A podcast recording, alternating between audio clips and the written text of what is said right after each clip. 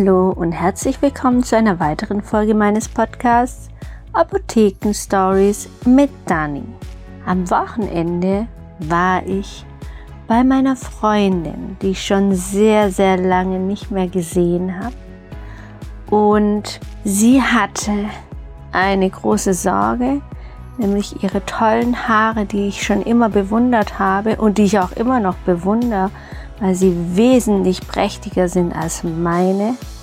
Aber sie hat Haarausfall. Und das ist das Thema, das ich heute gerne mit euch behandeln möchte und ein wenig darüber aufklären und besprechen möchte. Haarausfall oder dünne Haare ist nichts Schönes für eine Frau vor allen Dingen und kann sehr große Auswirkungen auf die Psyche haben. Die dünnen Haare sind oft Veranlagung und müssen so einfach hingenommen werden.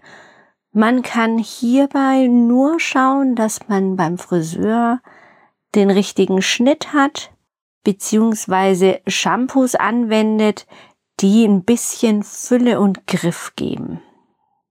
Was es natürlich auch noch gibt, sind sogenannte Extensions, die man sich ab und zu mal gönnen kann. Sie sind sehr, sehr teuer, aber sie geben einfach das Gefühl der Weiblichkeit zurück und können über eventuell beginnende Depressionen hinweg helfen.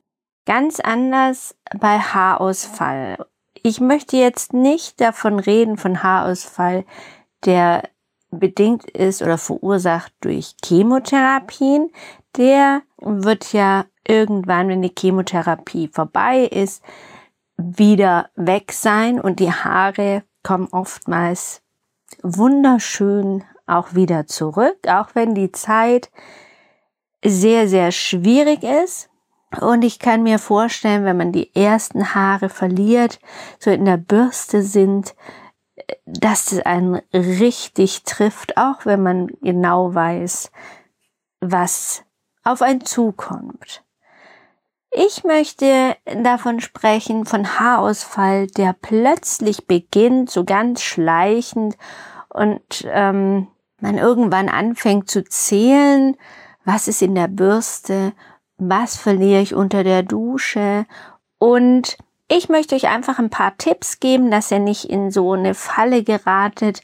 Ich kaufe mir jetzt alles, was mit Haut, Haare und Nägel zu tun hat, Kieselsäure und was es alles gibt, die Biotin-Geschichten, sondern dem Körper fehlt irgendwas. Sonst würden die Haare fest an unserem Kopf angehaftet wachsen.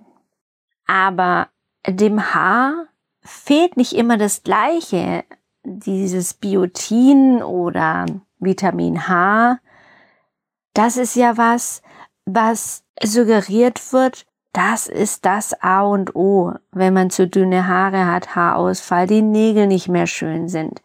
Aber ihr wisst ja auch von meinen anderen Podcast-Folgen, dass jeder Mensch individuell ist und so auch beim Haarausfall. Und das Wichtigste ist immer, die Ursache dafür zu finden. Am Anfang kann man versuchen, ein bisschen zu kaschieren, aber das löst ja nicht das Problem. Wichtig ist deshalb, beim Arzt erstmal einen Bluttest zu machen und zu schauen durch Blutabnahme, was fehlt meinem Körper denn? Und da gibt es verschiedene Faktoren und es sind sehr, sehr selten oder ich kenne es eigentlich nicht, dass es mehrere Faktoren sind, die im Blutbild negativ auffallen, sprich zu wenig vorhanden sind. Da wäre zum Beispiel Vitamin D. Vitamin D ist ja unser Sonnenvitamin, das fettlöslich ist und auch für Haarausfall ursächlich sein kann. Vitamin D wird nicht immer von den Krankenkassen übernommen, sondern je nachdem, bei welchem Arzt und wegen welchen Ursachen man dieses Vitamin D bestimmen lassen möchte, muss man es auch selber bezahlen. Da lasst ihr euch mal beraten, auch von eurem Arzt. Der Hausarzt macht es normalerweise nicht, aber der Hautarzt eventuell. Neben dem Vitamin D gibt es ein Hormon, was ursächlich sein kann, das Östrogen. Und das Östrogen wissen wir ja, das ist unser Hormon, was uns die ganze Pubertät oder ab der Pubertät bis zu den Wechseljahren begleitet, was uns schön aussehen lässt, was uns Rundungen gibt, was uns weiblich wirken lässt und das ist auch ursächlich für schöne Haare, schöne Haut. Und wenn das langsam vergeht und weniger wird, am Anfang der Wechseljahre, dann kann es sein, dass deswegen die Haare ausfallen oder auch in Schwangerschaft und Stillzeit, wo die Hormone sich einfach ein bisschen verändern. Zink und Eisen können auch ursächlich dafür sein, dass man die Haare verliert. Weil Zink ist ein Mineralstoff, der wichtig ist, um die Zellen zu erneuern, die Zellteilung einfach vorwärts zu bringen. Und die sind natürlich auch verantwortlich, die Zellen für gesunde Haare und vor allen Dingen die Haare, Haarverankerung in der Haut, in der Kopfhaut. Das Eisen ist nicht unbedingt das Problem, wenn man zu wenig Eisen hat, dass man das merkt, so wie es typisch ähm, gesagt wird, man fühlt sich müde und schlapp. Das muss es gar nicht sein. Es kann auch wirklich nur Eisen fehlen und man fühlt sich total schlapp, wollte ich gerade sagen. Und man fühlt sich total super, aber der Eisenmangel ist da und es gibt ja das Eisen, was man akut sieht und das Speichereisen. Und man muss auch immer den Wert des Speichereisens sehen, weil es kann sein, man hat jetzt gut gegessen.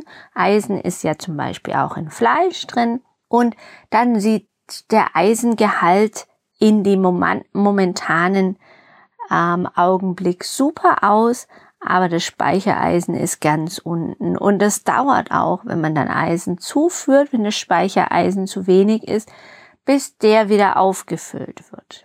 Deswegen lasst euch da beraten beim Arzt und mal Blut abnehmen. Östrogen kann man gut beim Gynäkologen bestimmen lassen durchs Blutbild, Eisen und Zink auf jeden Fall beim Hausarzt. Und wie gesagt, das Vitamin D kostet was, ist aber nicht viel. Oder beim Hautarzt mit einer bestimmten Diagnose kann es auch sein, dass man nichts zahlen muss. Für die Männer haben wir jetzt gar nicht viel gesprochen. Die haben ja gerne einen genetisch bedingten Haarausfall, kreisrunden Haarausfall, der auch sehr selten bei den Frauen ist. Und bei den Männern gibt es natürlich die Möglichkeit der Verpflanzung und der Haartransplantation ist nicht jedermanns Sache, sieht aber sehr gut aus, weil es einfach wieder den alten Look von früher, wie soll ich sagen, dass man den alten Look wieder bekommt, den man früher hat. Man sieht jugendlicher aus und man fühlt sich einfach besser, weil ein Haarausfall, egal ob bei Mann oder bei Frau, der ist stark auch psychisch verantwortlich, dass man sich negativ, also schlecht fühlt und depressiv werden kann, was natürlich auch sehr, sehr gefährlich ist, weil es dann auch Auswirkungen auf ganz andere Sachen hat und ganz andere Sachen dann nach sich zieht. Deswegen immer während den Anfängen, man weiß nicht, was sonst noch dazu kommt und eine Depression will, glaub keiner haben.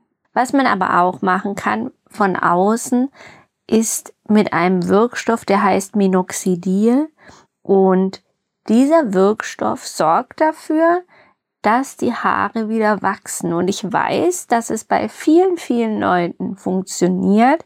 Allerdings muss man wissen, dass wenn man dieses Minoxidil von außen zu sich führt, also durch Haare waschen oder auch durch solche Haarwässer, die man auf die Kopfhaut aufträgt und einreibt, einmassiert, dass dann erstmal Haare ausfallen. Und zwar sind es alles die Haare, die sowieso nicht mehr so fest auf der Kopfhaut verankert sind und sitzen, die fallen einfach auch schon aus, wenn sie auch sonst noch eine Weile auf dem Kopf gewesen wären. Irgendwann wären sie weg gewesen.